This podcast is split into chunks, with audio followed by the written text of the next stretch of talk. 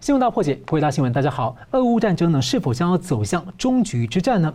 俄国的大军呢，在停滞之后呢，正在逼近乌克兰的首都基辅。基辅的市民呢，是纷纷投入，要把这首都呢，城市变成一个战斗的防卫堡垒。美国总统拜登呢，宣布要加码制裁俄罗斯，禁止。进口俄国的石油，那么英国也考虑即将可能跟进。不过呢，随着中共在俄乌战争当中的角色跟作用是越来越被曝光，国际有越来越的声音呢，呼吁要一起来制裁中共。不过呢，西方能否下定这个战略决心？像美国国家情报总监办公室 DNI 的七日发布的年度威胁评估报告呢，就把尤其是中共和俄罗斯列为两个很主要的威胁。那美中俄的大三角动态呢，中共想要从俄乌战争当中。谋取战略利益，那想要成为一个快乐的第三人，而在先前两年来的以夷谋霸之后，能够继续的趁机谋取霸权吗？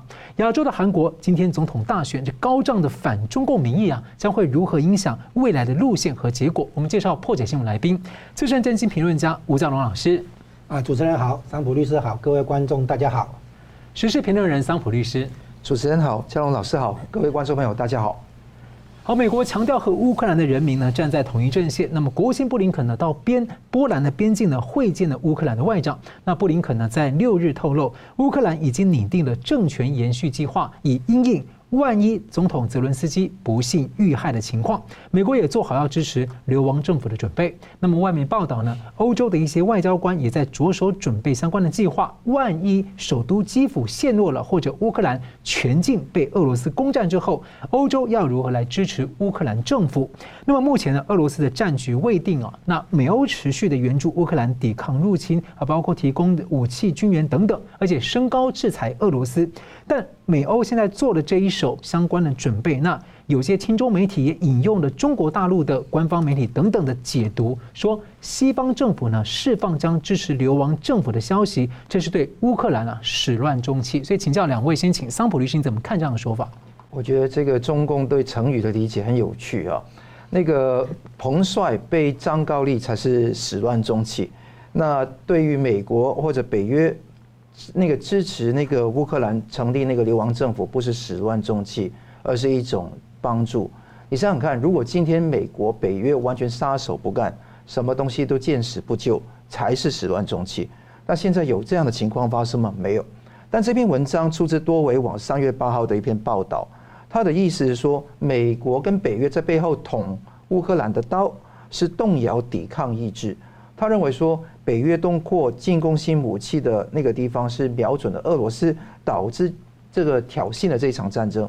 他认为说，乌克兰受西方勾引，单边倒倒向西方，甘愿做西方那个打压威慑俄罗斯的前沿的棋子。那这一些说法，我觉得说是那个一贯来讲啊，就是共产党对于美国跟那个乌克兰的那个关系的一种定调，是等于说分化彼此的地方。同时，也看到这一篇很有趣啊，待会我们会详细论述。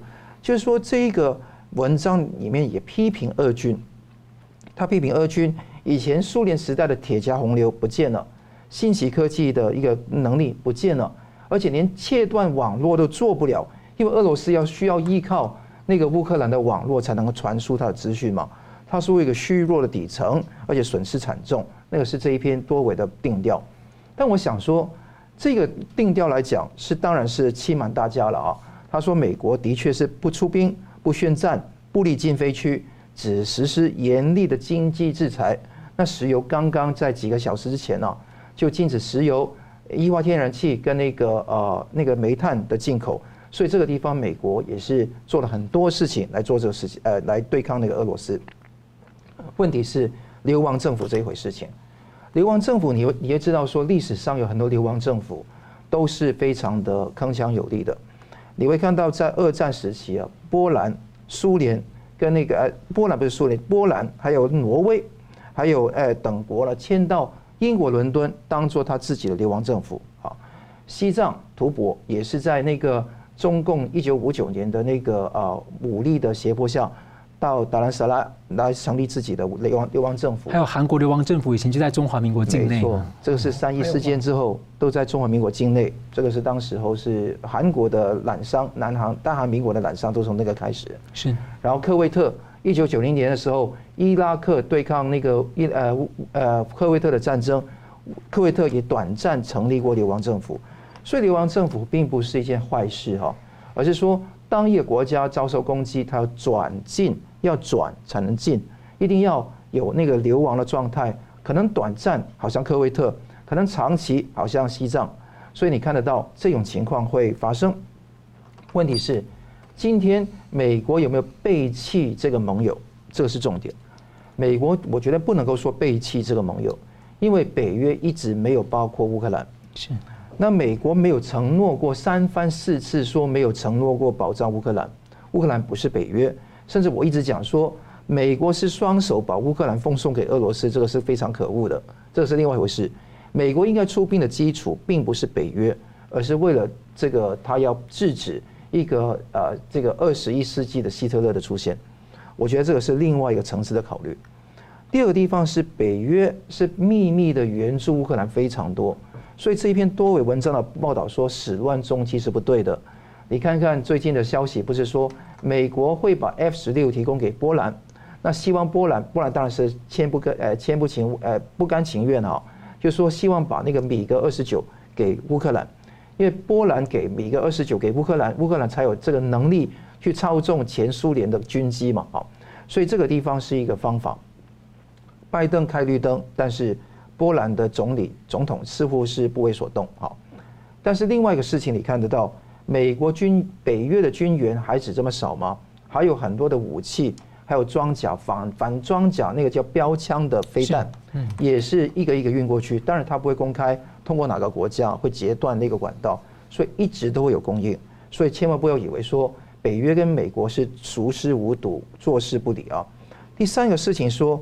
乌克兰的战事，现在的我的研判是怎么样？我觉得现在是攻而不陷的阶段，但是我可以肯定，就算陷，就算是陷而难战，因为你看到那个俄罗斯基本上二十万的军队，他他需要派出五十万的兵力才能够占领乌克兰。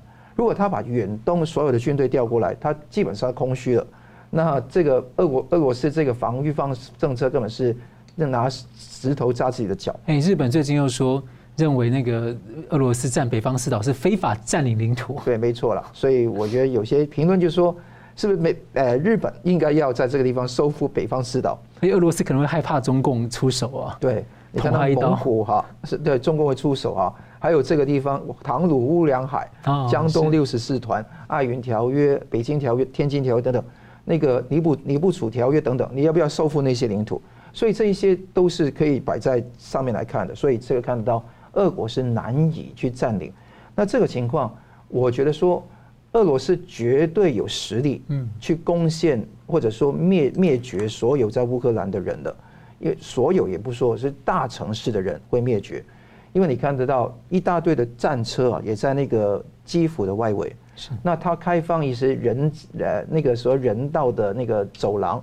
基本上是一边放那个地雷在那边，一边丢丢炸弹，那所以非常的残酷，所以现在是毫无差别的攻击平民跟军人，毫无疑毫无疑问的，他会不会有更强烈的措施？有，因为他可以有更大的军力投入到进去，但是就是你在那边会泥足深陷，因为你的整个乌克兰版图很大，你没有办法全面占领。嗯，这个你看得到叫克松，克松有个地方他占领了，但是。松了，那些人就出来示威抗议，所有的人举起乌克兰的旗帜来这样抗拒俄军。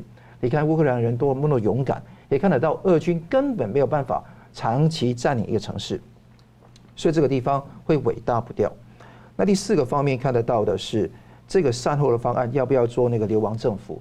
流亡政府有三个目的：一个是自由的星火不灭；第二个是可以纳入北约的保护伞之下，因为政府逃亡。指挥游击，美乌协同作战，凝聚军军心民心，重整旗鼓，随机应变，这是未来的方法。有两个可能出现的那个点，一个是在那个 Kiev 啊的利利沃夫啊，这个利沃夫是 L V I V 利沃夫啊，那这个地方呢，就是在乌克兰的西部，靠近那个乌克呃靠近波兰，所以这个也不算流亡，只是把它迁都而已。嗯，另外一个方法是到波兰去，那波兰去就更妙了。你进入到北约的保护圈，因为波兰是北约国家，那一旦俄罗斯要攻击波兰的话，就等于说美军必须要按照北约第五条要去协同作战，协防北呃波兰。所以这一方面我们看得到未来局势啊、呃，那个美国也做好两手准备。如果泽伦斯基这个是不幸上升，那他会有流亡政府的那个预案。如果泽伦斯基没上升，愿意来的话，也可以去欢迎他来执行那个流亡政府的使命。但是听听说泽伦斯基现在是不愿意离开。因为他要军心民心不能涣散，我觉得非常重要，所以这个地方只能当做个 Plan B，而不是说，哎，现在已经失败主义了，一定一定要流亡，不是，所以现在还是有战胜空间的时候，就不要轻言投降。我觉得现在是大家的一个想法，所以这一场战争密切观察会不会形成一个持久战？那这样的话对中共是有利，而不是不利。希望这个战争速战速决。北约赶快拿出那个肌肉来，能够把这个事情很快的解决乌呃俄罗斯的侵呃侵犯的问题。其实就算他说流亡政府，其实只是一个准备，就代表说我可能还会继续坚持的抵抗下去，所以我才需要流亡政府嘛。没错，对。而且我觉得另外一个面哦，这篇文章让我觉得好像他在高级黑耶，因为明明明明明明最直接在背后捅刀乌克兰就是中共。中共对乌克兰有曾经这个有承诺，对他的领土的完整性啊等等的，还有跟他“一带一路”等等，就现在完全就是捅的彻底。所以吴老师，你怎么看这篇文章这样的说法？这个流亡政府的说法，在我解读是属于高级心理战，就是接近你刚才说的高级黑。那是这样子，普京在这个乌克兰这个议题上，分成政治上还有两个诉求，一个叫做去军事化，就是说。乌克兰不要加入北约，然后他甚至还进一步要求北约那个撤出这个原来的那个东欧国家哈，就是华沙工业国这些国家，啊，波兰啊，这个斯洛伐克、那个匈牙利、罗马尼亚啊这些，然后呢，这个等于是说要求有一个安全边界这个概念，这是第一个。第二个，他说去纳粹化，很多人说搞不清楚。乌克兰哪有去要哪有搞纳粹主义，对不对？他不是，他是去纳粹当年的种族灭绝。这个种族灭绝讲的是那个乌东地区，乌克兰政府为了要把那个分离父子、视同叛乱的地区，把它那个征服掉，所以乌克兰政府军的确在那个乌东俄罗斯亲俄罗斯的那个讲俄语的那个地区里面，诶，有很多的这个冲突。然后比较比较强势的，就是想要推行他们的文化改变，这样不不是不是，他杀了一万，已经死了一万四千多人。但那个那个说法，现在有另外一个媒体上说法，其实那个部分是双方冲突导致的死亡。对啊，对啊，就是说乌克兰军队跟那个叛军的开火交火里面啊，平总而言之就是平民跟军军人的话，死亡人数超过一万四千人。那对俄国来讲啊，有或者说俄国人讲俄语的民族来讲。这个都已经接近哈，他把它形容为种族灭绝，所以讲乌克兰政府为了把这个乌东的这个分离分子控制的地区拿回来哈，那个在那边有很多这个杀戮了哈，这样子，所以他把它讲成说要去纳粹化，是指去这一点，不是纳粹的其他东西，而是指纳粹那个屠杀犹太人，对不对哈？现在乌克兰乌克兰政府在乌东地区屠杀俄俄罗斯人这样子，好，这是他政治上两点诉求，可是表现在军事上还有两个诉求。一个就是他要拿下基辅，第二个呢就是要那个按哎杀掉泽伦斯基，泽伦斯基。好了，所以我们说，如果他实现了这样的军事目标，嗯，那么西方国家成立流亡政府，就表示什么？表示继续跟你干到底，嗯，是这个意思。就就算哈，就算你的两个军事上的目标，你的军事目标是服从你的政治目目标来的，你有那个政治诉求，啊。然后呢，你现在采取了那个全面入侵的军事行动嘛，啊，特别军事行动，那西方国家成立流亡政府就是不惜干到底的意思了。这是一种解读了。哎，对，就就就就说你就算就算你实现了你的目标，拿下基辅，杀掉了泽伦斯基，那我们筹备一个临呃流亡政府啊。那这是第一个啊，第二个，这个就会普京看了会觉得很好笑。如果你是普丁的话，你说，哎，还在开战，你们已经准备流亡，流给流亡政府安排路路线了，对不对？所以呢，会让普丁轻敌，啊，这个其实是我所谓的这个美国布置了这个乌克兰这个陷阱，让普丁跳进来的过程中，一直在做的一件事情，就是示弱，强的人示弱，表现说好像我有点害怕，我有有有点不行，我在做最坏的打算，我在准备最坏的那个情况，好，这个东西等于让普丁啊轻敌，会有这种心理上的效果，对不对？这些人实在是不成才，那准备流亡的，这样子嘛，哈，这第二点，第三点呢，他会让普丁想撤都撤不出来。假设普丁觉得情况不对要撤，我们都准备流亡了，你还要你还跑？不是你流亡，而是我们要流亡了，对不对？那这种情况的话，等于是把普丁高高捧起，用中国大陆的术语讲，叫做捧杀，很典型的捧杀。你行，对不对？我们准备流亡，这个意思嘛。那你说，如果是你是普丁的话，你你怎么办？你你撤出来不是很好笑吗？我们想流亡都不可得啊！我们想流亡都你都不让我们流亡，这怎么行？所以呢，这个。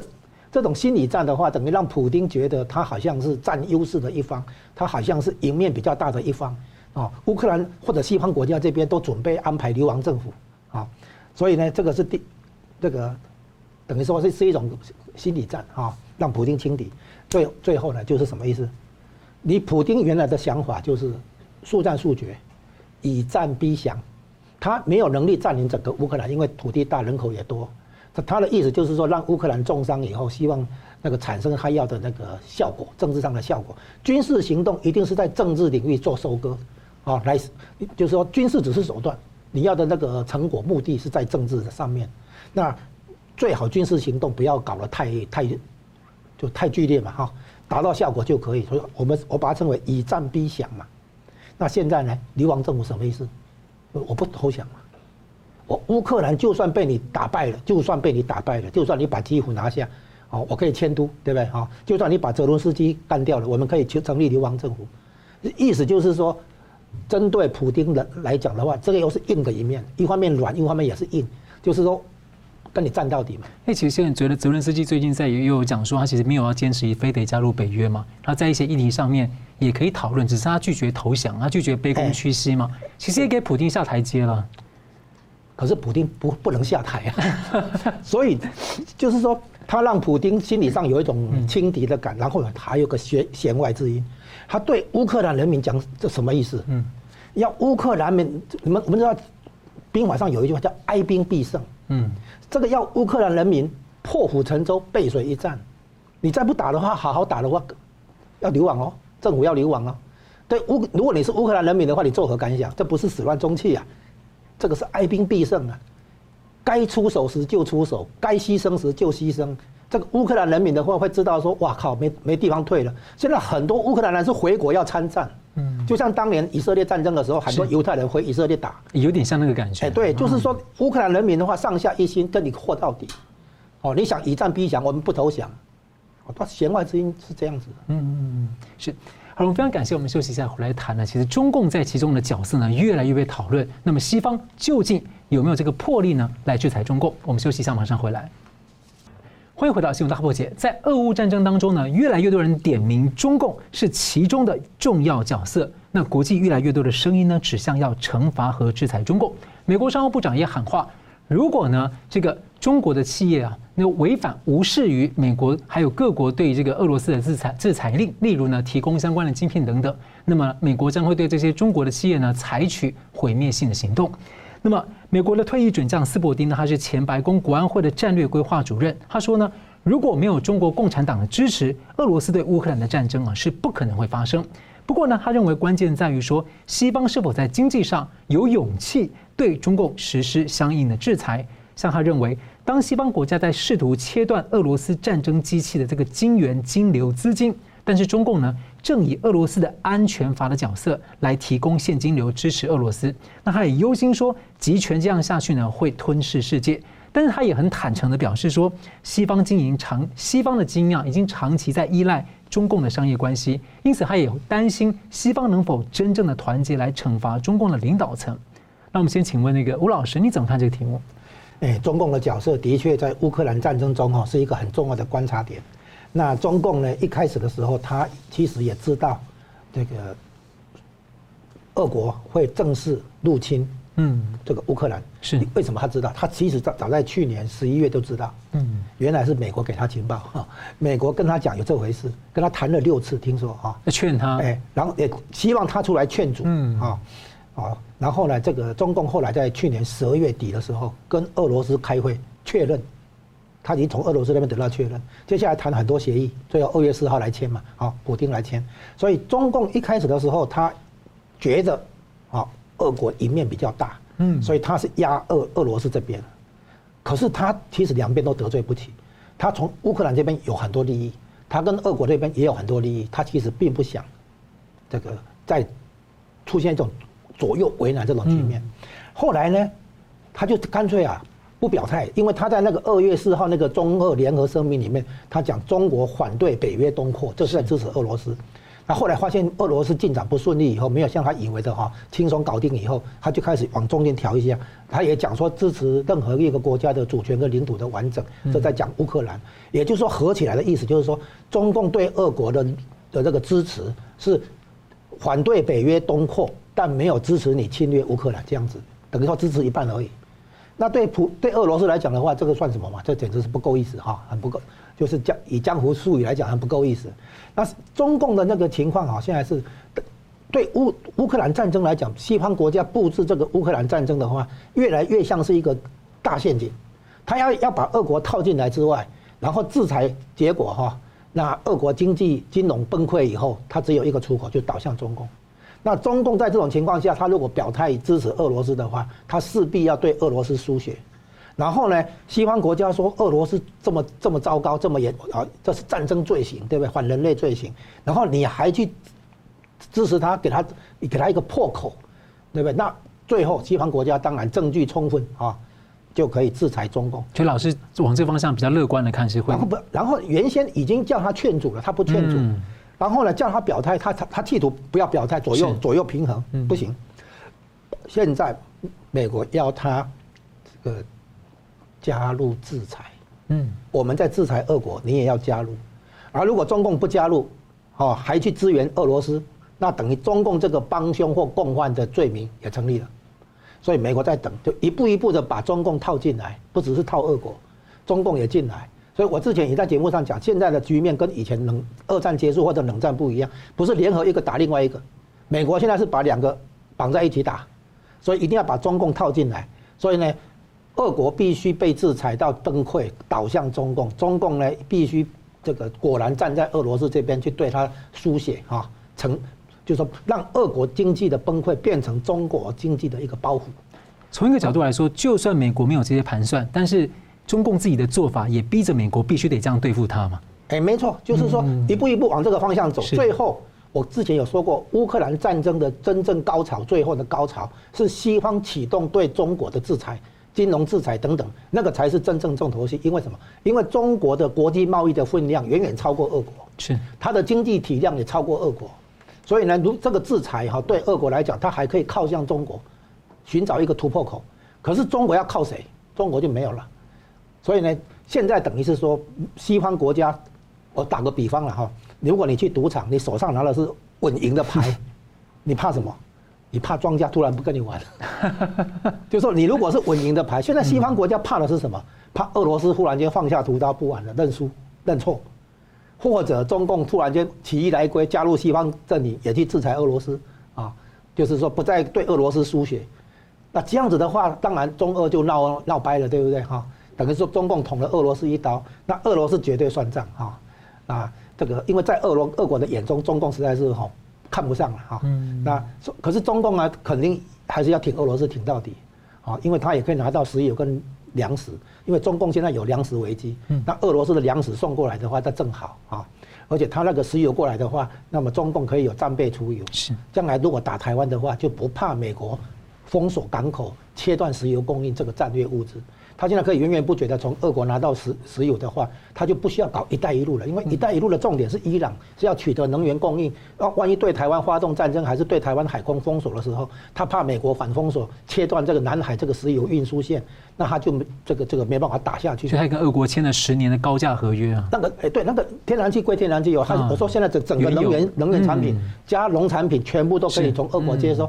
那对中共来讲的话，真的是赚了赚很大嘛。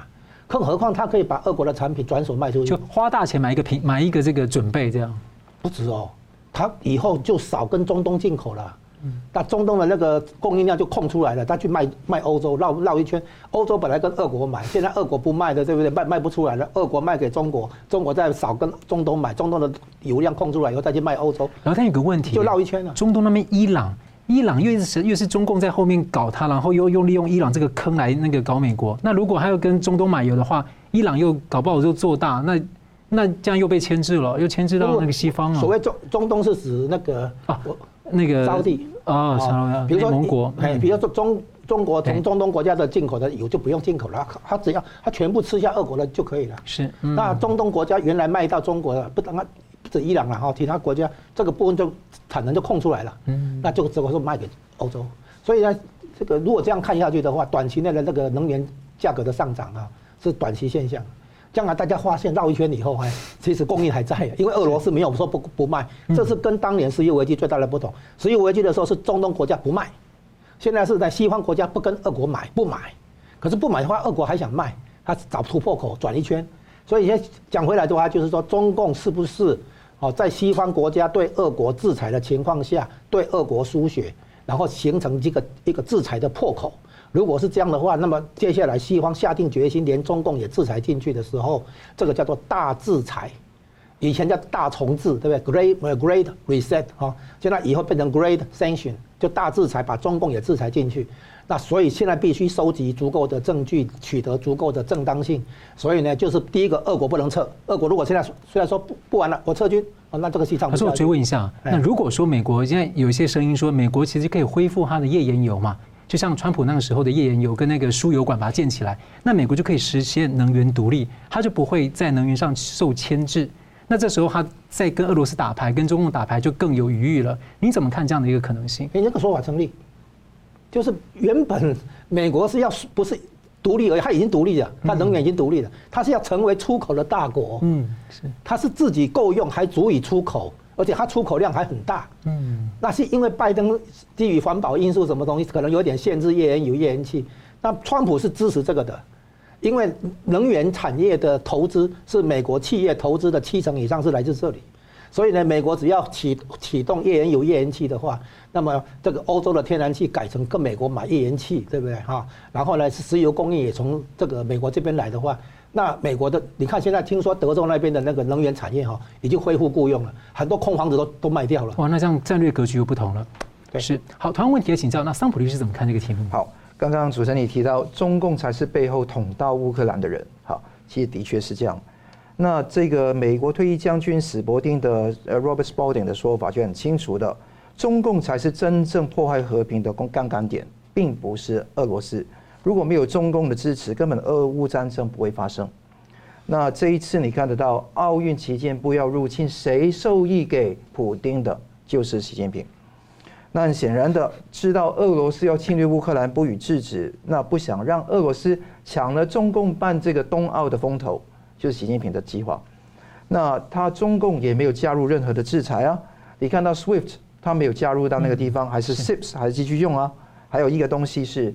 六千四百亿美金的俄国的外汇储备，现在很大部分换成人民币了。哦，那你想想看，已经换成人民币，帮他解套啊！帮他解套。你想想看，这个地方不但是冷漠，而且是帮忙。所以这个有一个救火大队的队长，就是中共帮俄罗斯来去处理这个战争的一个资产的问题。还有中共取消限制，就开放俄罗斯的小麦可以进口。还有很多其他事情，所以妹妹嘎嘎很多的美角都在那边呈现出来。所以为什么说一直扯后腿？Robert Spalding 就说：“你制裁俄罗斯，不制裁中共行吗？通吗？那现在有个共犯、从犯、帮助犯，就是中共，你要不要制裁他？但因为西方社会泥足深陷，西方的精英集团要不要团结起来对中共实施制裁？这个是一个考验。我们看得到有个风声说华为。”中兴他们都会被制裁，所以美国现在也要想摩拳擦掌去对他们。我们就密切观察他们的量跟值，就是 quantity 跟 quality 是不是到位，还是说以这个名义来延续现在一直以来对中兴跟华为的制裁？就换个说法而已。换个说法而已。嗯那如果有增加，我们才算数。是。如果没有的话，基本上是一种行为艺术。好。更重要的是，美国现在制裁俄罗斯的油气，那美国拜登就打电话给沙乌地阿拉伯的那个有关的人等，就说可不可以增产，能够平抑那个油价嘛？他们不接电话。换言之，你会知道说，制裁跟开战是两个不同的策策略。制裁是削弱对方，但是也削弱自己，是是双面刃。开战如果能够速战速决，基本上是个单面刃。另外，你如果说制裁本身是一个可以看得到，不只是双面刃的问题，是制裁本身需要那个天时地利人和的那个配合，那个我双方都有损伤，只能够削弱对方，但唯有开战才能够歼灭跟扑灭对方。所以你看得到，现在这一次北约不开战。是一种我觉得说不同意的行为来的，因为他这样的做法，只是让这个行为持久化，持久化对中共最有利。那我们看得到，在中共也在三月七号开始转风向转多了，因为二月二十一号、二十四号两场战争爆发的时候，中共都是不断说：“哎，俄罗斯啊，我们要就是基本上呃尊重你的那个决定，要保持彼此的联系等等。”很多花言巧语，比方说友好无止境，合作无禁区，不是在二月四号普习会讲的吗？但是三月七号来了一个大转向，这个转向就是当快乐第三人。我可以总结几个字啦，大概是十八个字讲：分化美欧，淡化联俄，潜在调停人，快乐第三人。就现在是中共现在的角色，要坐稳这个。你去看西方，你如果已经看清楚他的样子的时候，你还要不要让他装傻，继续扮快乐第三人给他利益？没错，那看得到这个习近平跟王毅三番四次说，当务之急避免人道主义危机，鼓励双方和谈，谈出停火，谈出止战，谈出和平，甚至说，俄国如果没有办法速战速决，因为原先以为俄国可以速战速决，能轻取乌克兰嘛。那那个时候称俄嘛，但是现在俄国做不到，哎，就再做壁上观。那我再从中笑，我坐山观虎斗。那现在摆出这个架势出来，所以大家要很小心哦，因为你看到现在最近那个语气完全不寻常。那个王毅讲说四不一无意，就是美国框美国说有四不一无意的原则，常常讲出来。其实美国从来不是讲到这个原则。美国讲过，不寻求冷战，不寻求改变中国体制，不寻求强化同盟关系，反对中国，不不支持台独，跟无意同中国发生冲突对抗，就四不一无意。他觉得说美国要兑现，美国一直不兑现，就说一套做一套，就用这个地方来当做一个军事跟世界的天，就是这个天上的一个呃最高的审判者的角色，说美国你没有做好你的东西啊。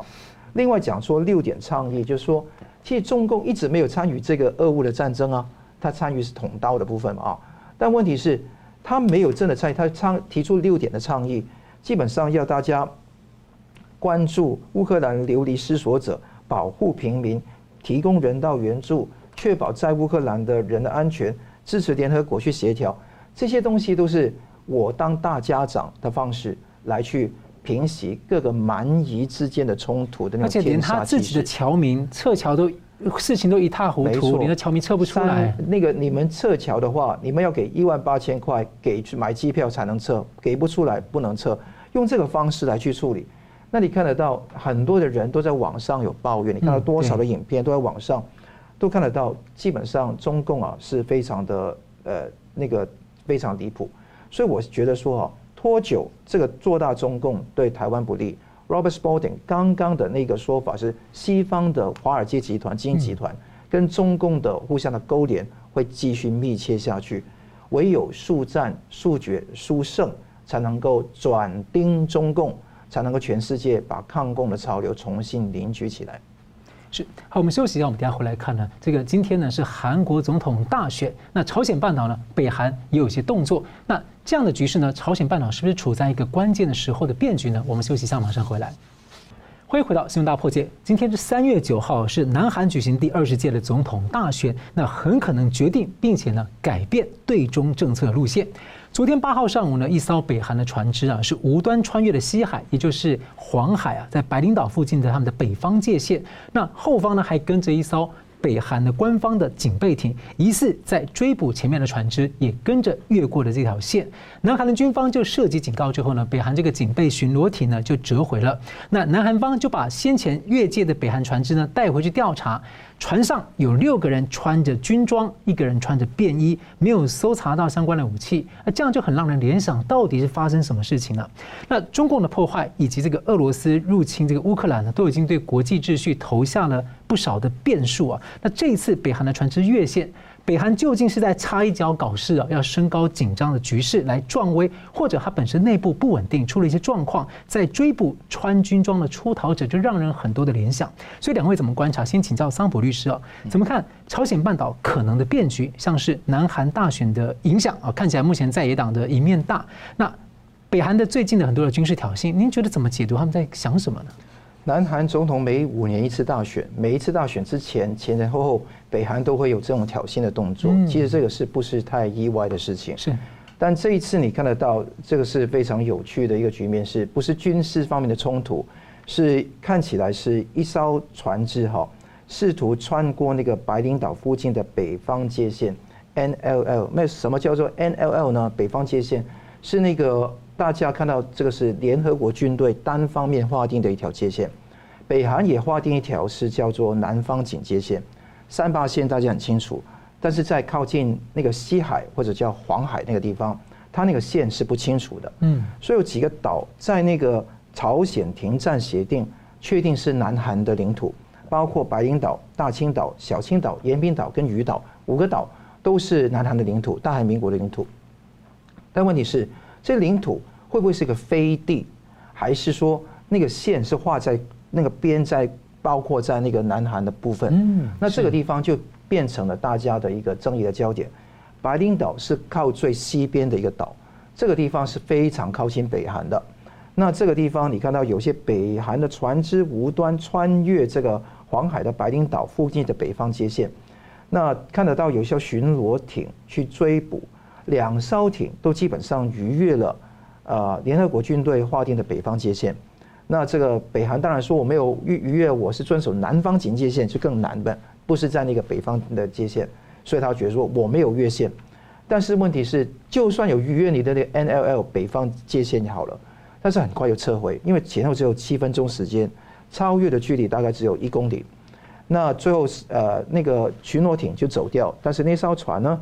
却被那个韩国的军人逮住，逮住当然是韩国也有发炮在那个海上啊，去那个警警告他们不要进来啊。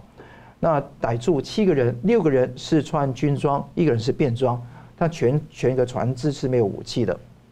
他们声称不是逃亡，是搬运行李的时候误航了，所以才会这样子。谁相信哈？所以这个地方有可能是真的是呃那个呃脱北哈。另外一个不是脱北的可能是测试那个南韩的国防的可能性的非常大。是大家知道，在黄海军事冲突，在九九年、零二、零九跟一零年都有第一、二次的延平海战天安舰的事件。那天安天安舰的事件是造成四十六个人死亡，那也拍成电影了。那一五年的四月，还有中国渔政船从北方穿越这个北方警戒线到那个南韩去，就更离谱。所以这个地方是在大选前测试。我相信大选后，金日成敏弹就会来，更有可能北韩发射飞弹考验政府之间的关系，就看究竟是啊反中派会当选啊，就是那个呃抗中派会当选，还是那种和中派会当选呢？如果抗中派就是看到尹锡悦会当选的话，他是国民力量党的人，那根据那个盖洛普在三月四号做的封关民调显示，当时还没有统计的时候。还没有涵括当时国民之党安哲秀三月三号退选的情况。安哲秀也是右派，国民力量党尹锡悦也是右派，就基本上是抗中派。那当时他们联合是风风雨雨了啊。那尹锡悦当时盖洛普的民调是三十九，那安哲秀还是有个数字的，因为他还没有退选。呃，左派的也是现在文在寅的钦定的接班人，共同民主党的李在明是三十八。所以基本上差一是在误差范围内，所以左派三十八，右派三十九，亲中派三十八，和中派三十八，抗中派三十九，在误差范围内。但如果这一个呃安哲秀退选的话，因为他的吸引者抗中的很多，但是是抗拒两个候选人的都很多，因为这一次很多的那个的大选被称为反感大选。就看哪一个反感都没有那么高，就投哪一个，就彼此都有那个太太啊、家庭啊各方面的伦理问题，所以这个是非常难看的一次选举啊。但无论如何，你看得到这一选举呢，是看看能不能够有抗中派、抗共派能够真的去执政的一次非常重要的选举。那以前你看到零二年卢武铉后来就已经自杀了啊，零七年是李明博，李明博是右派，卢武铉是左派。然后零呃一二年是朴槿惠是右派，那就一七年文在寅是左派，那基本上左派比较是那个和中，那基本上是跟北韩友好，那如果说是呃右派是比较比较是抗中，那跟美国友好偏亲日多一点，所以基本上这一种态势是非常的值得关注。我相信大家看到到这个呃节目的时候，可能有大选结果出来啊，嗯，但可以肯定是我们觉得。这个结果当然是希望康中派能当选，我也是蛮有信心哈，康中派能够尹锡悦能够真的当选。那反对这个三不政策，也希望南韩半导体跟中共来脱钩，这个是很清楚。但我想说，韩国的情势跟乌克兰的局势没有可比性，因为韩国第一个有美军，第二个印太重要的枢纽的角色，产业链也是关键，这三个事情是乌克兰没有的一个优势。所以再加上北韩不是俄罗斯，北韩虽然有核弹，但他真的是当稳的快乐第三人，也不希望逾矩的，反倒是普丁以为自己可以光复一个大俄罗斯的迷梦，所以最后就是出现了非常多的侵略的行为。我们看得到快乐第三人，北韩来当当稳了，当好了，俄罗斯呢基本上就逾越了他的规范。很可能把这个快乐第三人的招牌匾额给了中共，中共现在想接了，接不接得住，现在有待观察。所以国际的局势瞬息万变，大家拭目以待。不过现在又不是川普，这个如果北韩哈他又回到那种以前跟中共勾连的很密切的东西又铺出来的话，他这第三人我看也当不久啊。现在同样问题也请教这个吴老师，你怎么看这题目？这个在三月九号发生的这个事情啊，一个警备艇或巡逻艇。来追捕一只好呃，好像要逃出逃的这个船只，这个毫无在我看来毫无疑问，这个是企图影响韩国总统大选。哦，这算是一个，你可以早一点，你可以晚一点，你干嘛挑那一天啊？那这个东这个事情呢，让我们也回想去，哎，回想到台湾上一次总统大选的时候，二零二零年的一月十一号大选之前，不是有出现一个共谍案，向心夫妇在桃园机场被拦下来。那样的事情在媒体上一报道以后，再加上之前半年香港反送中啊大大抗争，台湾选民进去投票的时候，脑袋里面的图像是什么？香港街头，对不对？还有来共谍入侵，哎，渗透台湾，啊，所以这样的结情况当然会影响选民的判断跟投票啊。那这一次的话，我估计仍然是企图影响选举，有可能他是内部不稳定啊，然后。穿军装的人要出逃，然后后面有人追捕，当然这有可能真的是这样。那这样表示那些出逃的人也故意挑这个日子啊，或者是演戏，就是故存心有有这么一出安排，然后呢让让这个三月九号韩国的各媒体都会报道这个事情，然后选民进去投票的时候呢，可能会心理上会就会有重新来考虑的这个余地啊。然后呢，韩国的问题是这样子，就是他。军事上靠接受美国保护，美国有驻军，这个毫无疑问，这共同防御条约。可是他原先在文在寅的亲中政策下，他经济上、市场上、商业上倒向中国大陆。好，那这样子的情况呢，美国是不能接受的。好，那所以呢，现在美国早就企图把韩国拉回来，拉回到美日同盟这一边，拉回美国这一边。好，那所以呢，这个从乌克兰战争期间，美国居然在西太平洋摆重兵。哦，这个时候其实不完不完不光是支持台湾的表示，同时也在企图影响韩国的这个政情走向。好，那全球反共的这个气氛起来，浪潮起来，你还去亲中？韩国选民可能会画一个很大的问号。最主要这次那个北京冬奥那个裁判的争议事件，让韩国感触很深。对，再加上那个事情，一个北京冬奥等于是把韩国的反中情绪推上了高潮。所以呢，现在看起来，我们现在的推估就是韩国有可能在这些一连串的变化之下，那亲中派的人选不上哦，亲美派的人选上，然后把这个韩国的路线调回来，靠向美日这边，靠向这个诶太平洋后面的两个大国哈。那如果是这样的发展的话，那么韩国跟台湾就又回到反共的兄弟之邦。嗯，对，是这样子。那要不然的话，如果韩国继续走亲中路线的话，美国仍然有手段对付了。哎，对，我记得那时候韩国断交台湾其实是很晚的哈，所以两个真是兄弟之邦。之前马英九时期，因为马英九说锁国不对，理论上这样没有错，但是他的亲中路线的话，引起很多人的疑虑，啊。后来美国发现了马英九的路线太亲中嘛，那那个美国没有对策吗？美国有对策，就是扶持韩国，跟韩国签自由贸易协定，三星集团崛起。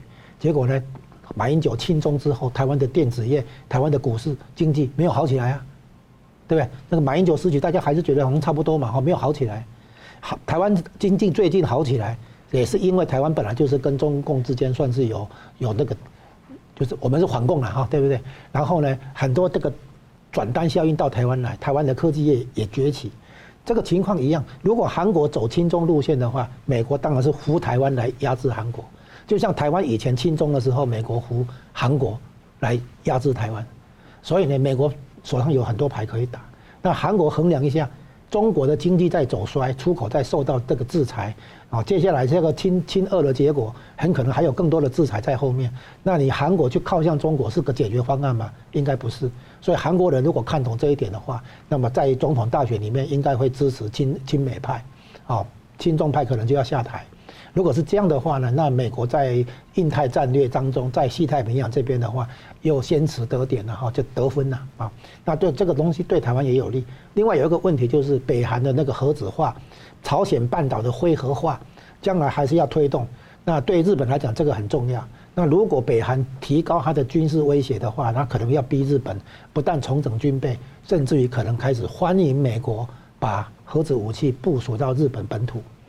作为一个安全的防护，因为要预防北韩可能有冲动，对不对？或者俄国有冲动，呃，发动那个核子武器的这个战争嘛。最近就有这样的声音。哎，对，所以呢，这样子的结果，那个不但德国那边也一样，日本这边也一样，就是说我的领土上面有美国驻军，我可以跟美国商量，说请美国把核子武器部署到我的领土上来，增加我的抵抗能力，哈，是这样子。所以朝鲜半岛局面也很复杂，但是重点在于美国不接受尹文在寅的亲中路线。美国不接受墙头草政策，军事上靠美国保护，然后把美国保护了你以后，你去跟中共做生意，啊，这个是这个路线的话，这现在全世界都不接受了啊，不不乐见，所以韩国可能是最后一张骨牌要调整的，啊，像台湾的话，就是回到原本的反共立场嘛，啊，那香港的那个国安法通过以后，整个中共在国际社会的角色整个都变掉了。关转折点就是那个香港国安法，是那香港国安法当然是因为反送中大抗争引出来的嘛哈，那中共在香港问题上啊已经丢分了啊，然后现在剩台湾跟朝鲜半岛，那台湾也不会得分了啊，现在剩下朝鲜半岛大概也要丢分了。好的，我们节目最后我们请两位来宾给我们一分钟总结今天的讨论，吴老师先。哎，乌克兰战争呢跟台湾的联动性啊，现在已经有很多的那个角度，就是比如说两边同时发动。那么中共可能也会配合乌克兰战争，对台湾有冒险行为、军事冒险。那现在发现很可能有其他的那个转折，就是西方制裁俄国，俄国经济跟金融崩溃之下，只好一面倒倒向中共，把他的能源产品、农产品都只能卖进中共。这下子中共不但粮食危机可能得到缓解，而且他的能源储备。取得稳定的来源，那一旦对台湾海空封锁，还是对台湾开战的话，他的那个战备储油的问题得到解决，说不定中共胆子就变大了哈，对对台湾可能会有蠢动也说不定。那这样的情况值得台湾哈那个增加这个国防的那个力量，然后增加这个对抗中共的这个意志跟决心。因为这一次乌克兰的启示就是，只要你敢抵抗自呃抵抗侵略，敢来。保护自己的家园的话，那么外面的资源会一直进来，外面的援助会一直进来。所以乌克兰告诉台湾人民，你要坚强，啊，你要自己国家自己救，别人只能给你资金、给你武器、给你教练，顶多是这样。哦，你的你的仗你必须自己打。那台湾如果得到这个教训的话，那么对将来的那个整个国家发展才是正确的方向。是桑普律师，对，我觉得总结好几点了。一个是俄乌战争会不会长期化，这个我们很担心，因为拖久做大中共对台不利。如果说乌克兰败败下来了，也是做大了那个中共，因为俄国会膨胀，唯有速胜速决才能够说转盯中共，然后对台有利。现在俄罗斯是攻而不陷，陷而不治，这个问题很大。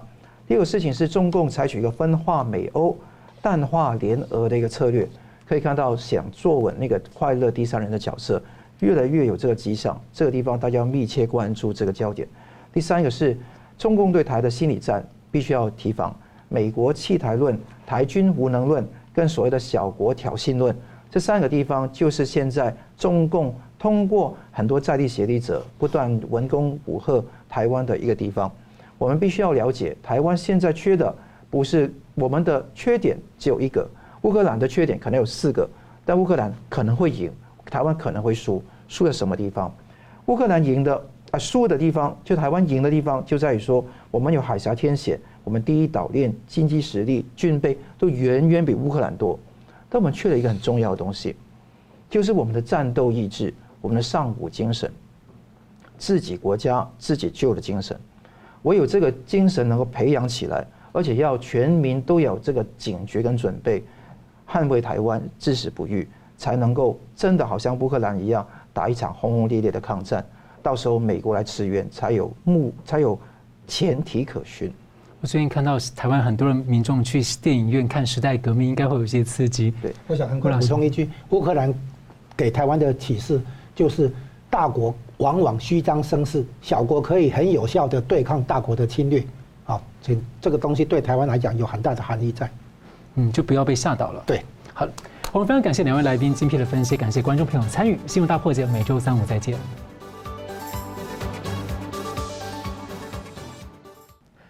如果您喜欢我们的节目呢，请留言、按赞、订阅、分享，并开启小铃铛。那么，感谢各位呢长期对我们的支持。新闻大破解团队呢将持续为您制作更优质的节目。